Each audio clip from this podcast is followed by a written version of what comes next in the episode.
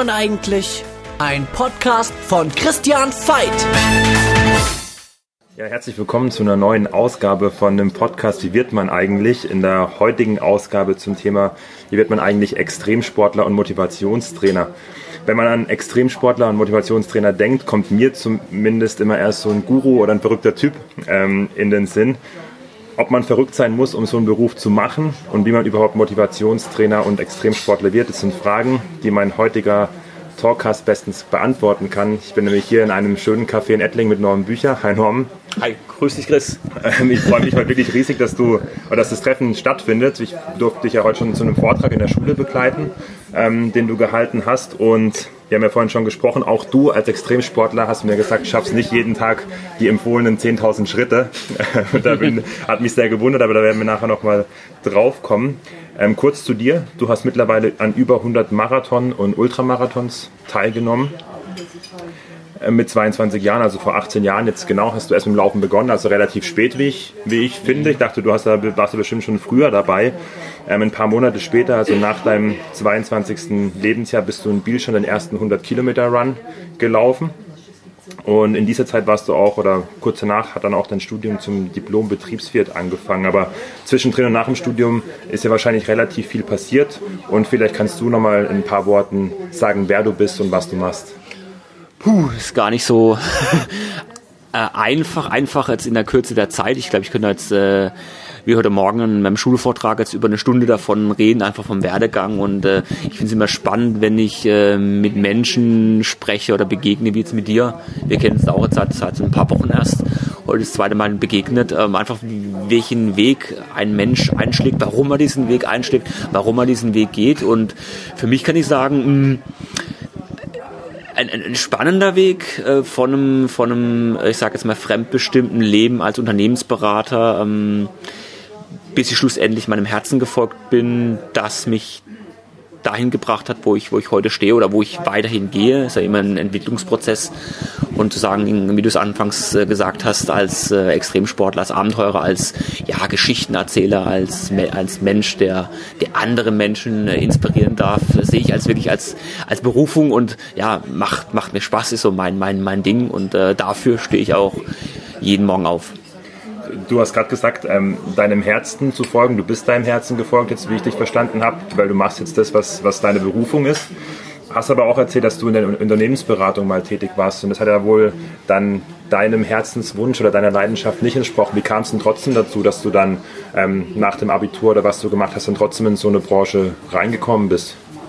Gut, es hat zunächst sehr viel mit ähm, rationalen Gründen äh, zu tun gehabt, Vernunft auch von meinem Umfeld äh, Eltern und äh, Bekannte, die gesagt haben, komm, jetzt mach was Vernünftiges, verdien mal dein eigenes Geld. Ich war dann noch, habe zu Hause gelebt und dann komm jetzt mal auf den eigenen Weg und auf eigenen Füßen stehen. Und dann schon gesagt, ja gut, jetzt machst du halt mal was und verdienst halt mal dein Geld. Und es war dann so naheliegend, äh, nach dem Studium, BWL-Studium zu sagen, komm, jetzt mache ich eben Unternehmensberatung, Consulting, verdiene da mein Geld, habe auch relativ schnell einen Job bekommen, eine der ersten Bewerbungen, gesagt, komm, mache ich halt. Und ja, habe das auch zumindest angetreten? Und ich weiß, habe ja vorhin in der Schule erzählt, dahin gekommen, wirklich der erste Job als Berater in, in München. Und ich komme da rein und habe nach ein paar Minuten gemerkt, das ist ich, überhaupt nicht meine Welt. Äh, unwohl gefühlt, auch da, wie gesagt, das Bauchgefühl, ein Bauchgefühl, das Herzen ist ja immer, finde ich, ein sehr, sehr guter Indikator. Und gemerkt, es ist überhaupt nicht meine Welt, aber ich habe dann lange oder relativ lange dazu gebraucht, wirklich dem, dem Herzen tatsächlich auch zu folgen. Und das eine ist immer, was du dir vornimmst, welche Wünsche du hast, welche Träume du hast. Äh, und das andere ist es auch wirklich zu tun, das umzusetzen. Und äh, es war schon ein Prozess über mehrere Jahre dann zu sagen, okay, durch, durch Inspirationen, Impulse von außen, ähm, eben das, den Beruf des, des, des Redners äh, auch als Abenteurer dann schlussendlich die, die Brötchen zu verdienen und das nicht nur so als, als frommer Wunsch, was jetzt äh, andere Menschen schon gemacht haben und das auch wirklich so in, einem eigenen Stil zu machen, dir treu zu bleiben, deinen eigenen Weg zu gehen und nicht jetzt auf diese, du hast angesagt, schon Motivationstrainer, denken ja viele noch an dieses Chaka und Feuerläufe und äh, eine Show abliefern. Das war immer für mich so, wow, das, äh, das bin ich ich. Und wer mich heute erlebt, in Vorträgen, in Seminaren, in meinen Büchern, der äh, weiß, äh, ich bin eher der, der der Mann der leiseren Töne, auch der durchaus mit, viel mehr Tiefgang arbeitet, der ganz anders arbeitet und äh, deshalb war es immer so lange Zeit, ja, ein Motivationstrainer, aber nicht so ein Motivationstrainer, wie es so eben diese, diese Chaka-Mentalität, sage ich einfach mal dazu, ist, oder wie es auch immer noch leider ist, sondern einfach meinen eigenen Weg äh, zu folgen. Auch als Redner, auch als Motivationstrainer, auch als Abenteurer. Wie schafft man es gerade, wie du auch gesagt hast, ähm, du hast erstmal was Sicheres gemacht, weil es dein Umfeld irgendwie so ja auch gewollt hat vielleicht ein bisschen am Anfang. Gerade wenn man, wenn man nach dem Studium ist, weiß man ja oft auch nicht, in was für eine Richtung es geht. Und mit BWL kann man ja relativ viel machen. Wie schafft man es denn, dass man sich da treu bleibt und dass man auf seine innere Stimme hört und seinen Weg geht?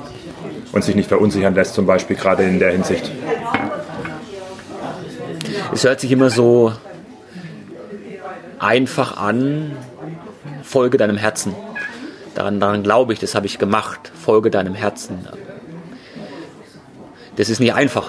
Es hört sich einfach an, äh, aber es ist, was, was dahinter steckt, oder wenn man das mit mehr Tiefgang betrachtet, äh, steckt da sehr viel mehr, ist viel vielschichtiger. Ähm, das wirklich auch, wie gesagt, umzusetzen und äh, diesem Ruf äh, zu folgen. Das hat sehr viel mit erstmal mit Selbstreflexion zu tun. Also fängt mit Selbstreflexion an und ist nicht damit getan, ich setze mich mal einen Tag äh, oder eine Woche ins Kloster und reflektiert, sondern es ist in meinen Augen ein Prozess über, über einen längeren Zeitraum, über auch durchaus ein paar Jahre. Und sagen, man kommt ganz langsam seinem, seinem Wesenskern näher ganz langsam. Also hat immer so, ich sag's mal, so, eine, so, so Nebel, was um die, die, eigene Persönlichkeit herumschweift. Dieser Nebel, der, der lichtet sich, das sieht man irgendwann klarer und immer klarer. Und es hat sehr viel, wie gesagt, auf dieser Reise, ich sage immer schon, die Reise ist ein schönes Bild, die Reise zu einem selbst, hat dann sehr viel mit mit einer Klarheit zu tun, wer du bist, was du kannst, wohin du willst, so die, auch die, die klassischen Fragen.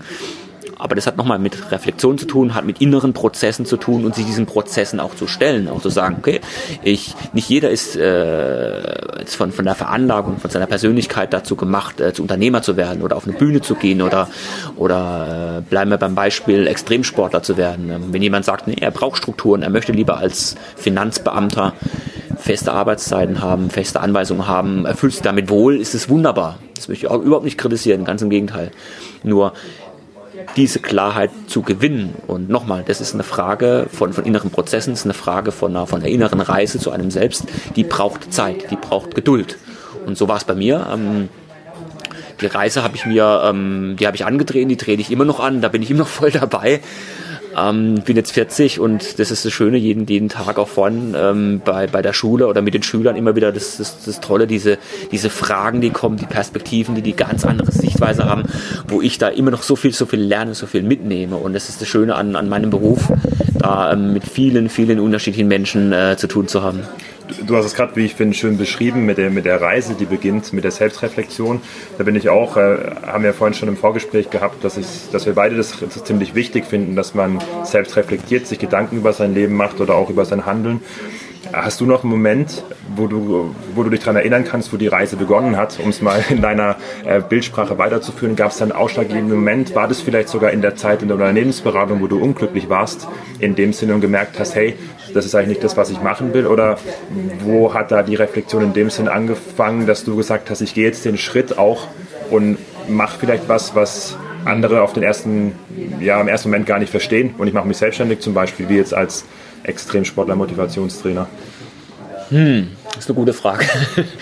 Ich denke, es waren viele Schritte, auch viele, viele Milestones, die da eine Rolle gespielt haben. Aber nur ein Beispiel, ein wesentlicher Meilenstein war sicherlich damals, ähm, es war noch zu seiner, zur Zeit in der Unternehmensberatung, da war ich bei einem Bewerbertraining in Berlin und auf diesem Bewerbertag hatten unter anderem ein Bodybuilder gesprochen, einen Vortrag gehalten. Das war für mich so das erste Mal, dass ich mich bewusst mit dem Thema Erfolg, Persönlichkeit, Motivation angefangen habe zu beschäftigen durch diesen Vortrag, durch diesen Impuls.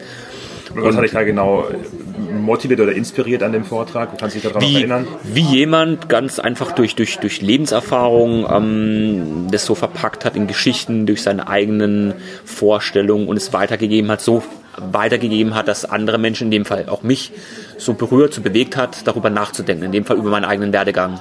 Das war so der ein auslösender Moment und das war, wie gesagt, über zwölf Jahre jetzt her. Aber hat mich da damals zum, zum, zum, zum Nachdenken gebracht, zum Reflektieren gebracht und mich, mich bewusst mit diesen Themen äh, zu beschäftigen. Auch, wie gesagt, auch dann zu sagen, äh, knapp zwei Jahre später, ich hänge meinen Job als Berater an den Nagel, ich mache mich jetzt selbstständig als Extremsportler, als Vortragsredner. Hat, also wie gesagt, bei einem, einem Impuls, ein Milestone von vielen, aber der sicherlich sehr, sehr ähm, richtungsweisend war. Jetzt nehme ich an, dass ähm, oder ich weiß es ja, dass man Extremsportler nicht studieren kann oder keine Ausbildung zu machen ja. Das heißt, mhm. ähm, ich, ich, gehe mal davon aus, dass der Extremsport auch vor dem Vortrags- oder Motivationstrainer Norman Bücher kam. Aber wie ist denn das? Also läuft man als Extremsportler, sagt man sich da irgendwann mal, hey, ich laufe jetzt 100 Kilometer, wie zum Beispiel in Biel bei deinem ersten Ultramarathon und dann kommen die Sponsoren schon von alleine und ich verdiene jetzt damit mein Geld oder wie kann man sich das vorstellen? Also wie, wie kann man Extremsportler werden? Gibt es da einen Weg, den du sagen kannst, den kann man gehen, um das zu machen? Es gibt in meinen Augen oder nach meiner eigenen Erfahrung keinen vorgezeichneten Weg. Ich glaube, jeder Weg muss man selbst gehen. Oder jeder, jeder Lebensweg. Du musst gar nicht Extremsportler werden, aber jeden Lebensweg kannst du nur selbst gehen oder selbst beschreiten. Und äh, auch zu sagen, auf deiner Frage, 100 Kilometer, ich mache ein paar Läufe und dann kommen Sponsoren, äh, das ist äh, sehr, sehr blauäugig oder habe ich damals auch gedacht, bin ich ehrlich, jetzt, jetzt mache ich ein paar lange Läufe und da kommen die Sponsoren und ich frage mal und es ergibt sich alles so, das ist, das ist nicht Quatsch, das ist, äh, aber das meine ich so mit den Erfahrungswerten, du, du, du machst was, du beginnst eine Reise, du beginnst einen Weg und äh, du beschreitest ihn, machst die ersten Schritte, du fällst hin, du stehst auf, du fällst wieder hin, du stehst auf. Und das ist so der, ähm, auch die, der, der Kern, den ich, den ich erfahren habe, also auf, auf diesem jetzt mittlerweile über zwölf Jahre langen Weg.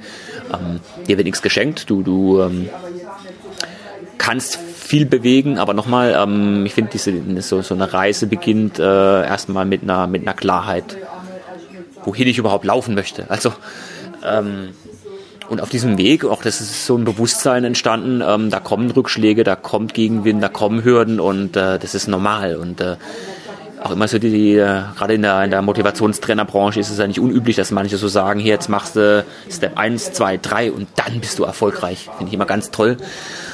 Und wo ich immer sage, nein, das ist, das ist Quatsch. Du kannst immer nur deinen eigenen Weg gehen und mit, mit deinen eigenen äh, Mitteln. Klar gibt's Impulse von außen, die sind wichtig, sie sind richtig. Nur schlussendlich musst du es für dich selbst umsetzen, für dich selbst adaptieren und anwenden. Und da tickt jeder anders, jeder hat eine andere Persönlichkeit, jeder hat andere Werte, jeder hat andere Stärken, jeder andere Motive. Und da sich selbst nochmal erstmal kennenzulernen und auf dieser Basis dann entsprechend äh, zu handeln, halte ich für, für extrem wichtig. Aber nochmal vielleicht zum Anfang, du warst dann Ende 20, als du deine Unternehmensberatungskarriere, sage ich mal, aufgegeben hast.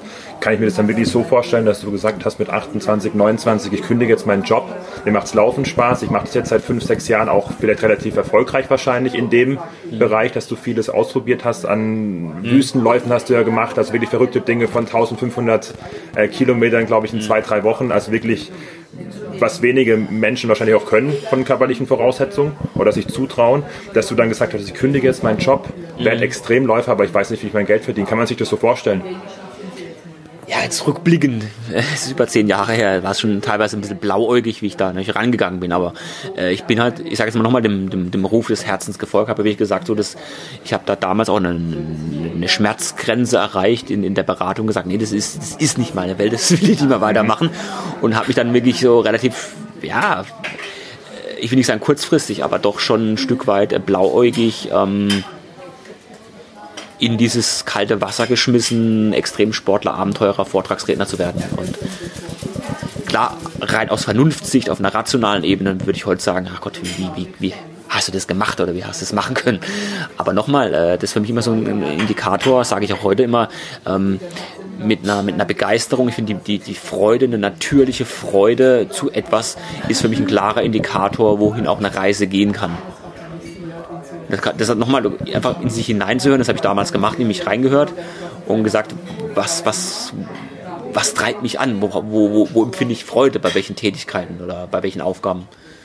Und dem bin ich, bin ich nachgegangen. Wie gesagt, rückblickend sicherlich ein bisschen naiv oder blauäugig, aber es war oder es ist immer noch der, der richtige Weg. Mhm.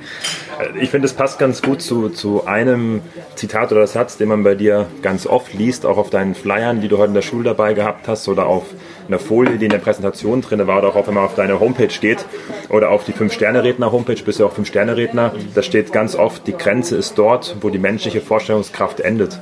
Das spiegelt für mich auch ein bisschen, jetzt wie du sprichst, auch zu dem Zeitpunkt ähm, den 28-jährigen, 29-jährigen Norm wieder, der eigentlich nicht ganz blauäugig, aber eben gesagt hat, ich, ich, ich kann mir das vorstellen und mhm. deswegen mache ich es auch. Oder kannst du nochmal vielleicht ein, paar Worte zu dem Zitat sagen, weil ich finde, es begleitet dich ziemlich oft, was, was du damit genau aussagen willst? Oder gibt es da eine persönliche Verbindung wahrscheinlich auch, ne?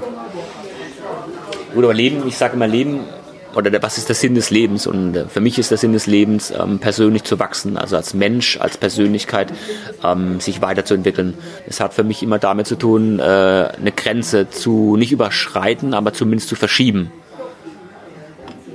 Und es muss gar nicht sportlich sein, im sportlichen Kontext. Das heißt, jeder, jeder für sich eine Grenze, eine Komfortzone, wo er drin ist und die nicht immer, aber ab und an zu verlassen, zu verschieben, halte ich für sehr sinnvoll dann außerhalb dieser Komfortzone, dort findet dann das, das Wachstum statt. Ich meine, jeder, der ähm, auch ein, schönes Beispiel ist, das freie Reden. Als, als Schüler, als Student, ich habe mich, ich habe mich ich war schüchtern, ich war introvertiert. Äh, irgendwo freies Reden war für mich der Horror. Also habe ich mir nicht vorstellen können.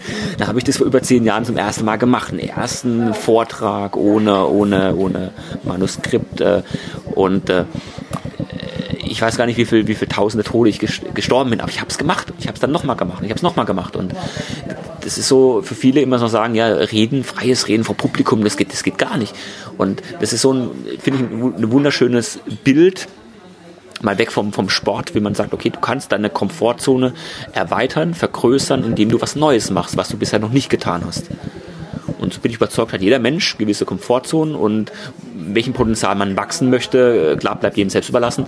Aber ab und an immer mal wieder die Komfortzone zu verlassen, halte ich nochmal, um persönlich weiterzukommen, um sich weiterzuentwickeln, für, für sehr wichtig und, und, und sinnvoll an. Ja. Komfortzone, um gerade mal kurz bei dem Thema zu bleiben, finde ich auch ganz spannend. Heißt dann für dich, die Komfortzone zu verlassen, dass man sich seinen Ängsten stellen und Ängsten überwinden muss? Oder kann für dich im Prinzip Wachstum auch stattfinden, indem man sich in milderen ähm, ja, Gefilden vorantastet, dass man keine Angst verspüren muss, dass man sich nicht über etwas stellen muss, weil so hört sich für mich auch an, du hattest schon Angst wahrscheinlich früher ähm, vor Publikum zu reden oder großen Respekt ja, zumindest davor. Ja, ja. Heißt es für dich, dass man sich wirklich die Angst überwinden muss, um zu wachsen? Ja, ja, sich der Angst zu stellen und einfach, ich sage jetzt mal ganz bildlich gesprochen, einen Schritt voll in diese Angst äh, zu machen, so einen ersten Schritt. Zum ersten Mal auf eine Bühne zu gehen oder wenn man äh, Phobie gegenüber Spinnen hat, mal wirklich eine Spinne die auf die Hand äh, sich setzen zu lassen. Also wirklich sagen, ich gehe voll, ich stelle mich dieser Angst. Und das Gegenteil von Angst ist äh, in meinen Augen Mut. Und Mut heißt für mich nicht, keine Angst haben zu dürfen sondern trotz Angst oder Angstgefühlen, Angst ist eine Emotion, trotz diesen Angstemotionen zu handeln, es genau trotzdem zu machen, auf die Bühne zu gehen, obwohl man Angst hat, äh, sich die Spinne auf die Hand setzen zu lassen, obwohl man Ängste gegenüber diesen Tieren hat. Und das, deshalb, äh, wie gesagt, hat mit Mut zu tun, das hat mit, mit einer klaren Entscheidung zu tun. Also wieder bei Klarheit dreht sich immer wieder der, der Kreis. Ähm, aber nochmal Ängste, wenn immer so, ah, du hast Angst, das ist häufig immer so, so negativ äh, interpretiert. Und Ängste sind richtig, Ängste sind wichtig, sind eine wichtige Emotion. Aber nochmal ist die Frage auch dahin wieder, wie sehe ich Angst? Wie interpretiere ich ein Angstgefühl? Wie gehe ich damit um? Wie, wie, schafft man es denn damit richtig umzugehen, äh, deiner Meinung nach? Also wie hast du das geschafft? Weil ich stelle mir vor, mir ging es früher ähnlich. Ich war total schüchtern hatte wirklich Angst, wenn der Lehrer mich aufgerufen hat mm. und ich irgendwie frei ich. sprechen musste. ja, wir haben ja vorhin gesprochen. Äh, äh. Und für mich war das wirklich, also ich habe da gezittert damals mm, mit, mm, mit 13, 14, 15 Jahren.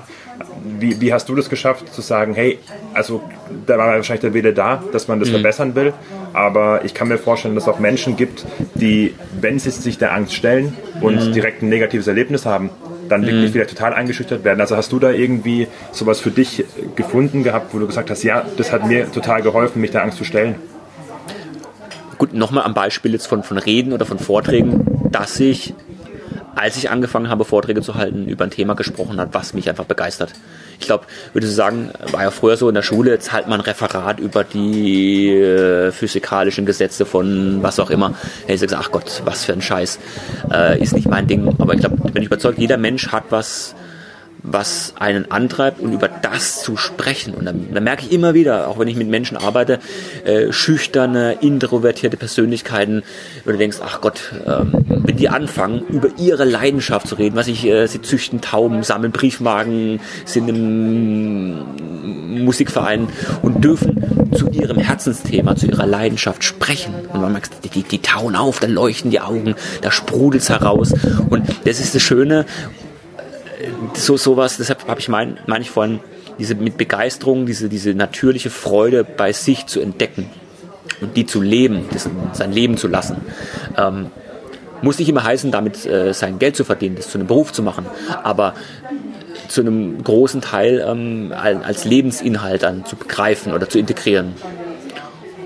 Und deshalb nochmal, ähm, wenn du einen Menschen, wenn, wenn das Bewusstsein da ist, hey, das ist so meine Leidenschaft, das, das mache ich, darüber spreche ich. Also da habe ich schon so also wahnsinnige ähm, Veränderungen entdeckt. Gerade jetzt, wenn ich sage, ich bin mit, mit Teilnehmern in der Wüste, in einem, in einem Seminar, die, die sind da aufgetaut, die sind da aufgeblüht, das ist, das ist, das ist wunderbar. Ich habe dich auch, äh, auch in den kurzen Wochen oder jetzt in den Gesprächen heute gerade auch als Menschen kennengelernt, der es schafft, andere zu begeistern, auch heute in der Schule oder vielleicht auch sogar, wenn es dann tiefer ins Detail geht, Potenziale zu erkennen von Menschen. Bist du denn ein Fan von, von Mentoren, dass man sagt, man, man braucht vielleicht auch gerade als junger Mensch jemanden an seiner Seite, der vielleicht schon was ähnliches macht, wo ich hin will oder der es einfach schafft, Potenziale rauszukitzeln? Klares Ja.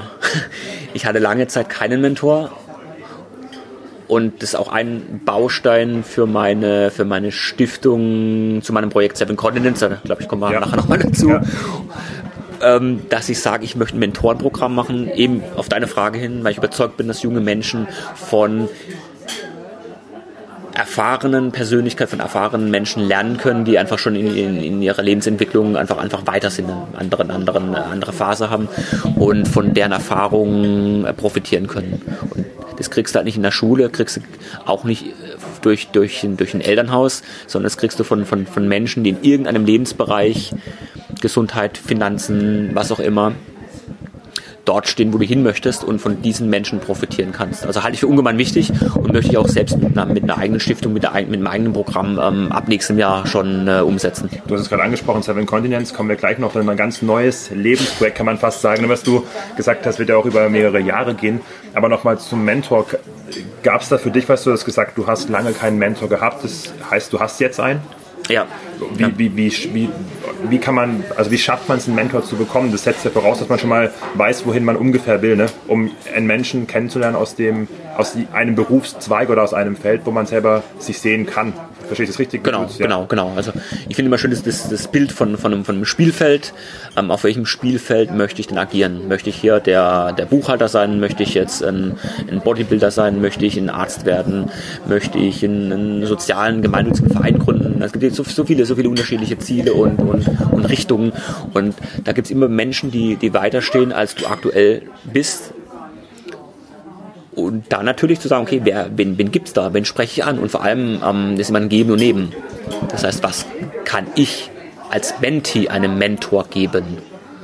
Und nicht immer umgekehrt. Das ist auch mal häufig wird das, wird das falsch interpretiert. dass ein Mentor, der gibt immer nur und du bekommst was als Mentee. Nein, es ist, äh, es ist ein Geben und Nehmen. Und äh, das habe ich auch lernen dürfen, dann zu sagen, okay, was kann ich einem Mentor geben? Erstmal eine, eine Bringschuld.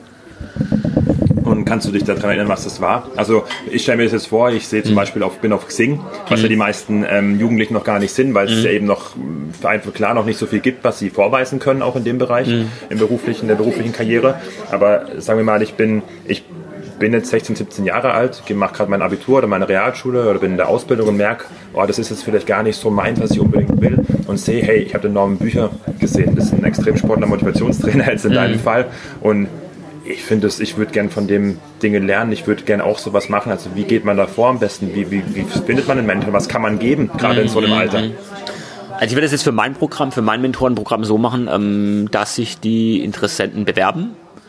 Und da ist vor allem für mich die eine Frage ganz, ganz äh, richtungsweisend. Also gar nicht so, auch wie man es in Bewerbungsgesprächen, so mit Lebenslauf und äh, Kompetenzen, wo warst du schon und was kannst du an, an, an oder was hast du an Skills, sondern ich frage die einfache Frage, und die Frage halte ich für, für ungemein zentral, und das ist die Frage des Warum.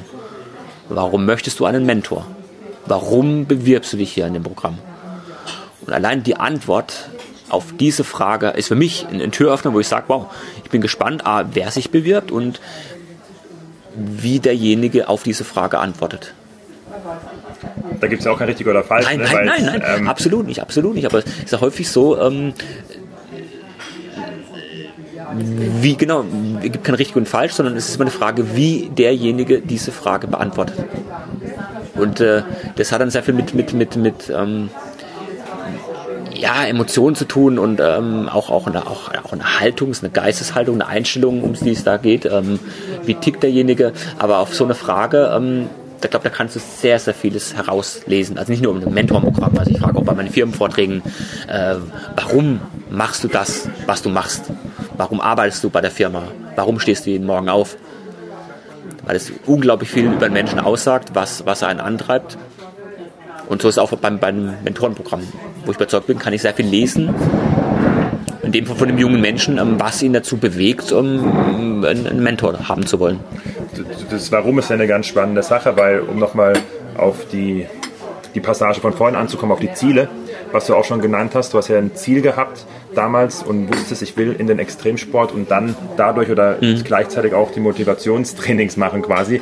Ähm, wir haben vorhin auch schon drüber gesprochen, was, was mhm. mir früher immer ganz schwer gefallen ist und auch ähm, Freunden in der Schule oder, oder Klassenkameraden, alle haben immer gesagt oder auch in Büchern, in, in Fachliteratur schreiben die sogenannten Experten immer, setz dir ein Ziel, und gib alles dafür. Aber wie schafft man es denn, sich ein Ziel zu setzen und sein Warum überhaupt rauszufinden, gerade in so einem Alter. Gerade bei dir finde ich es auch spannend. Du bist ja auch kein Mensch, der sagt, ich gehe nur in die Richtung, sondern Extremsport und Motivationstraining bedingt sich zwar ja. auch ein bisschen natürlich, aber es sind ja auf der anderen Seite natürlich wieder ganz andere äh, ähm, Paar Schuhe. Ne? Als Extremsportler bist du oft allein unterwegs und rennst ja auch viele hundert Kilometer. Als Motivationstrainer stehst du auch allein auf der Bühne, aber natürlich vor einem Publikum. Also es sind ja auch verschiedene Bereiche. Wie, wie kann man da, wenn man auch verschiedene Interessen hat, denn deiner Meinung nach sich ein Ziel setzen oder rausfinden, warum man, was man machen will.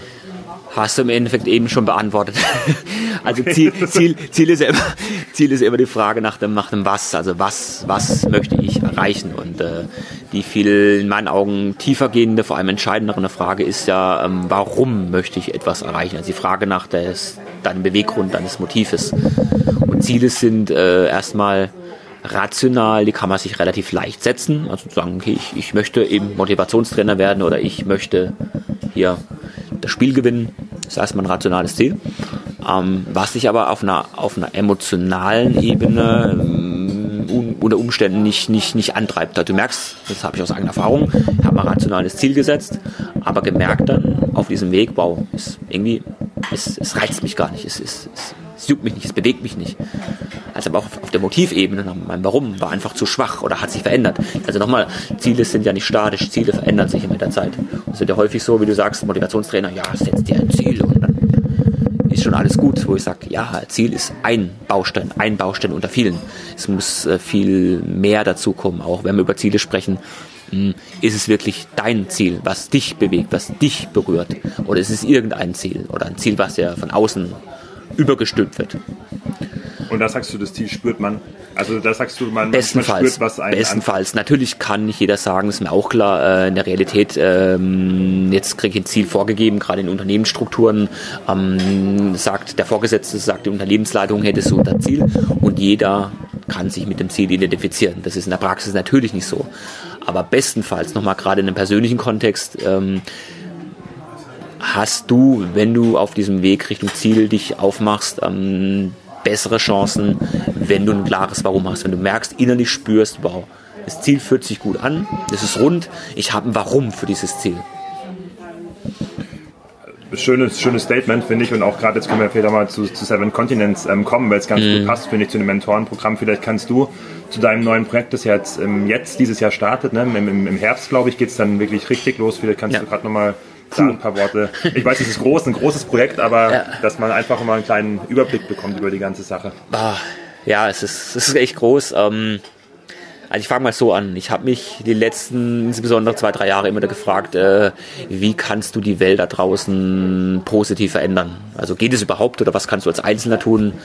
Ähm, Wollte ich gerade fragen, ne? fragen sich ja viele, geht es überhaupt geht es als überhaupt? Einzelner? Ja? Genau, und äh, als Einzelner da irgendwo einen Unterschied zu machen. Und ich sage, äh, du kannst als Einzelner nicht die ganze Welt verändern. Du kannst aber erstmal dich verändern und du kannst auf dieser Basis dein direktes Umfeld positiv inspirieren. Nicht verändern, aber positiv inspirieren. Und das war so der, der Ausgangspunkt für Seven Continents, zu sagen, hey, was ist, wenn ich als Jugendbotschafter durch die ganze Welt laufe? Sieben Kontinente, 70 Länder. Ich habe sieben Fragen im Gepäck sieben gleiche Fragen, die ich jungen Menschen auf der ganzen Welt stelle. Kannst du mal ein, ein zwei Fragen? Eine Frage, die ich, also eine der ich würde sagen, schon meine Lieblingsfrage ja. oder den sieben viele interessante Fragen, aber meine Lieblingsfrage ist die, ähm, was würdest du den Staats- und Regierungschefs gerne mitteilen? Und Spannend. mit diesen Fragen, vor allem mit diesen Antworten, in vielen, vielen Sichtweisen, eine Million Stimmen, eine Million Jugendliche will ich gewinnen. Mit diesen Antworten möchte ich dann 2023 wow. nach New York laufen, zu UN, zum Hauptquartier, die Fragen und die Antworten vor allem präsentieren und äh, den Jugendlichen so einfach eine, eine, Stimme geben und sagen, hey, wir als Erwachsene, ich merke es, ich habe selbst eine Tochter, denkst du immer, ja, das ist gut für dein Kind und äh, aber ich sage immer, wissen wir das wirklich? Fragen wir sie doch mal, was bewegt oder beschäftigt sie wirklich, was treibt sie wirklich an? Und einfach diese, diese, diese Antworten zusammen zu sammeln, nach New York zu tragen, die öffentlich zu machen, die zu teilen, ist so der erste große Step von Seven Continents. Und äh, auf der zweiten, auf der weiterführenden Ebene, mir geht es um viel, viel mehr, ist eben das schon angesprochene Mentorenprogramm. Ich möchte eine Stiftung gründen, werde eine Stiftung gründen und sagen, ich möchte junge Menschen als Persönlichkeit einfach weiterbringen durch, durch einen Vortrag wie heute Morgen an, an einer Schule einfach Inspiration, einfach Impulse geben in einer Stunde. Ich möchte aber auch sehr, sehr viel intensiver arbeiten eben in dem Mentorenprogramm. Ich habe verschiedene andere ähm, Dinge, die ich umsetzen möchte. Also schlussendlich es geht immer um Persönlichkeitsentwicklung, um Wachstum als Persönlichkeit und das den jungen Menschen zu ermöglichen. Das ist so meine, meine Vision oder mit Seven Continents das Ganze ähm, umzusetzen. Also wie du vorhin gesagt hast, auch sie früher schon auf eine Reise mitzunehmen, sich selbst zu reflektieren und zu gucken, was, wo sind meine Stärken, wo sind meine Potenziale, wo ja. kann mein Weg hingehen. Genau, genau. Ja, sehr schöne Sache, ja. definitiv. Du wirst ja auch in, in, in dem Zusammenhang wieder ziemlich viel laufen, einige tausend Kilometer, 60.000, wenn ich es richtig, oder 60.000 ja, nicht ganz, nicht ganz. Also ich habe ich hab das Ganze gegliedert, diese sechs Jahre, aber unterschiedliche Etappen und auf jeder Etappe habe ich jetzt äh, 2019 zum Beispiel ist ja die erste Großetappe Berlin-Istanbul, so zweieinhalbtausend Kilometer. Und so habe ich neun, neun große Etappen. Also es werden so 20, 25.000 Kilometer werden insgesamt. Und wie gesagt, über alle sieben Kontinente. Und äh, ja, da freue ich mich drauf. Jetzt weniger um, um höher, schneller weiterzulaufen, geht es mir gar nicht so sehr darum, sondern eher mit dem, was ich tue, andere Menschen, junge Menschen zu bewegen und äh, zu inspirieren. Aber spannend, wie sieht denn dann so ein Tag eines Extremsportlers und Motivationstrainer aus? Heißt es, du läufst jeden Tag 80 Kilometer, um dich jetzt darauf vorzubereiten? Oder äh, hältst jeden Tag Vorträge? Oder sag mal, also wie kann man sich das vorstellen? Wie sieht so ein, so ein Tag von einem Normenbücher aus? Gibt es denn überhaupt den Tag? Den Tag gibt es nicht. Also es ist schön, es ist so, so vielschichtig, so unterschiedlich.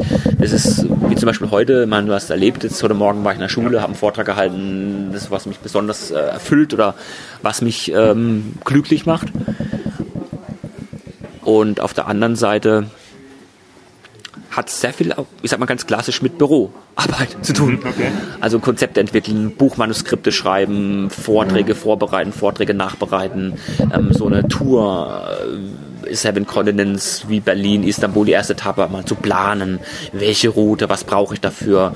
Sponsoring-Konzept, Finanzpartner finden, das eigene Team zu finden. Also sehr viele Dinge, die erstmal unspektakulär sind, die sehr viel im stillen Kämmerlein, die du da machst, im Büro machst und die jetzt nicht mal so, so wie gesagt, groß nach außen dringen, bis du erstmal oder bis ich erstmal loslaufe. Also viele denken immer so, ja, der läuft da jeden Tag in der Weltgeschichte rum, immer jeden Tag ein Marathon und mehr. Also das ist eher, eher der, der Ausnahmefall. Also meistens sind es wirklich ganz, äh, wie gesagt, banal, Büroarbeit, gewisse Dinge vorbereiten, nachbereiten und äh, auch die Zeit, die ich dann schlussendlich auf der Bühne verbringe im Vortrag, ist auch dann äh, schlussendlich begrenzt. Okay, also hat man da vielleicht auch Illusionen, ne? als, als, als normal oder nicht als normaler, aber wenn man halt immer an einen Motivationstrainer und Extremsportler denkt, dann hat man ja schon das Bild, ich zumindest, dass ich denke, der rennt da jeden Tag, wie du gesagt hast, was eben nicht der Fall ist, sondern es hat eben auch ganz, darf man auch sich auch keine Illusionen machen, sondern man muss auch wirklich viel ähm, Schweißarbeit quasi am Schreibtisch leisten. Aber du hast ja auch schon gesagt, du hast quasi den Luxus, dass du nicht so einen typischen 8-Stunden-Tag hast, sondern auch mal sagst, hey, um so eine Inspiration zu finden, bin ich auch mal ein Wochenende mhm. in der Sonne, wenn es hier kalt ist, um mir einfach ähm, ja, das, das zu geben, was ich gerade brauche. Also da hast du schon den Vorteil im Ver Vergleich zu einem normalen Angestellten, sag ich mal. Ja gut, grundsätzlich, ich sag mal mit allen, mit allen Vor- und Nachteilen. Eine grundsätzliche Frage ist immer, ähm, was ist der Preis? Welchen Preis bist du bereit dafür zu bezahlen? Und da nach außen ist es erstmal, das weiß ich, das ist ein Privileg, ich habe ein selbstbestimmtes Leben. Nur für diese Art von Leben zahle ich logischerweise einen Preis. Kein sicheres Einkommen, viele, viele Un Unsicherheit, ähm, auch Verzicht und zu sagen, du hast, äh, hat sehr viel auch mit, mit Disziplin, immer wieder mit Eigenmotivation, inneren Schweinehund sagen, du, du, ich motiviere mich immer wieder aufs Neue, jeden Tag zu sagen, ich mache auch unbequeme Dinge als, als Unternehmer und ähm, wie gesagt, vor allem, was du machst, äh, ist eine Frage des Preises und ähm, wie du bereit bist, dann natürlich auch den Preis zu bezahlen. Ja, für dich war der Preis einfach höher oder, oder der Preis war eine, hatte eine schönere Aussicht, selbstständig zu werden. Solopreneur nennt sich das ja, was du machst, ne? Solopreneurship statt ähm, in der Unternehmensberatung als Angestellter zu bleiben? Ja, also mir war es wert, den Weg zu gehen, mir war es wert, einen Preis zu bezahlen und es fühlt sich gut an, äh, fühlt sich weiter gut an und äh, ich gehe weiterhin den Weg, gehe den Weg gerne und äh, es, ist, es ist mein Weg. Wie gesagt, äh, das ist auch so ein Grundtenor, nicht zu sagen in Vorträgen, ähm, genauso muss es auch machen. Das ist der eine richtige Weg überhaupt nicht. Das ist einer von vielen, vielen Tausenden von Wegen, aber für mich für mich persönlich ist es der richtige Weg. Das ist schön zu hören und ich hoffe, dass mit Seven Continents mit dem Projekt auch viele ihren eigenen Weg finden werden. Ich könnte wirklich noch stundenlang äh, mit dir weiterreden. Wir haben ja heute äh, Morgen schon, heute Vormittag schon relativ viel gesprochen. Mhm. Ähm, aber ich hätte jetzt noch ein paar kurze ja, Frage, Antworten, ein paar kurze Aussagen, wo ich mich freuen würde, wenn du die vervollständigst, mehr oder weniger. Gerne, zwar, gerne. Äh, sind es Fragen, die ich jedem ähm, Interviewgast stelle. Die erste ist, ich bin stolz auf. Ich bin stolz auf meine Familie, stolz, ähm, viele Privilegien zu haben, angefangen von in, in einer Zeit leben zu dürfen, die ähm, jetzt nicht durch Krieg, zumindest in Deutschland aktuell äh, belegt ist. Ähm,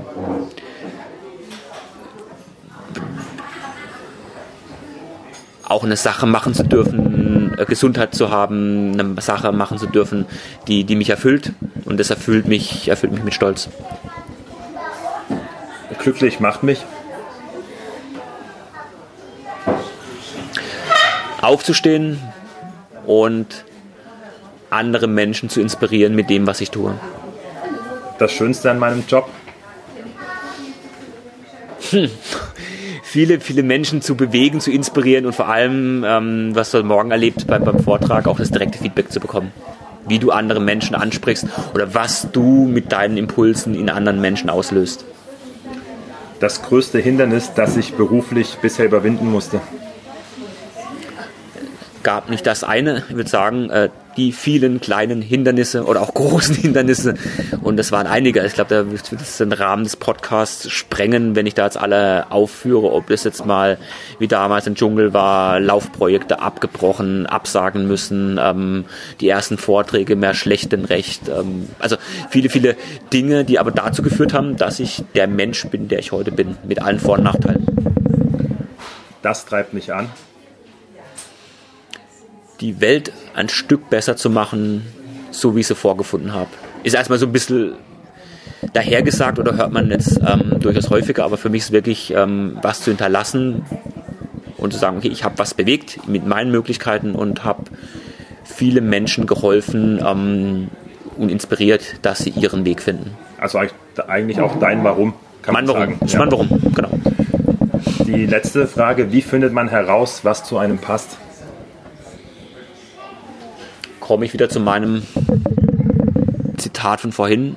Kurz gesagt, folge deinem Herzen. Das ist ähm, immer wieder dasselbe. Wie gesagt, einfache Aussage mit viel Tiefgang, mit viel Arbeit, mit viel inneren Prozessen verbunden. Aber davon bin ich überzeugt, äh, deinem Herzen nicht immer nur rational in der Vernunft zu folgen, sondern was dich innerlich bewegt und was dich mit Freude erfüllt.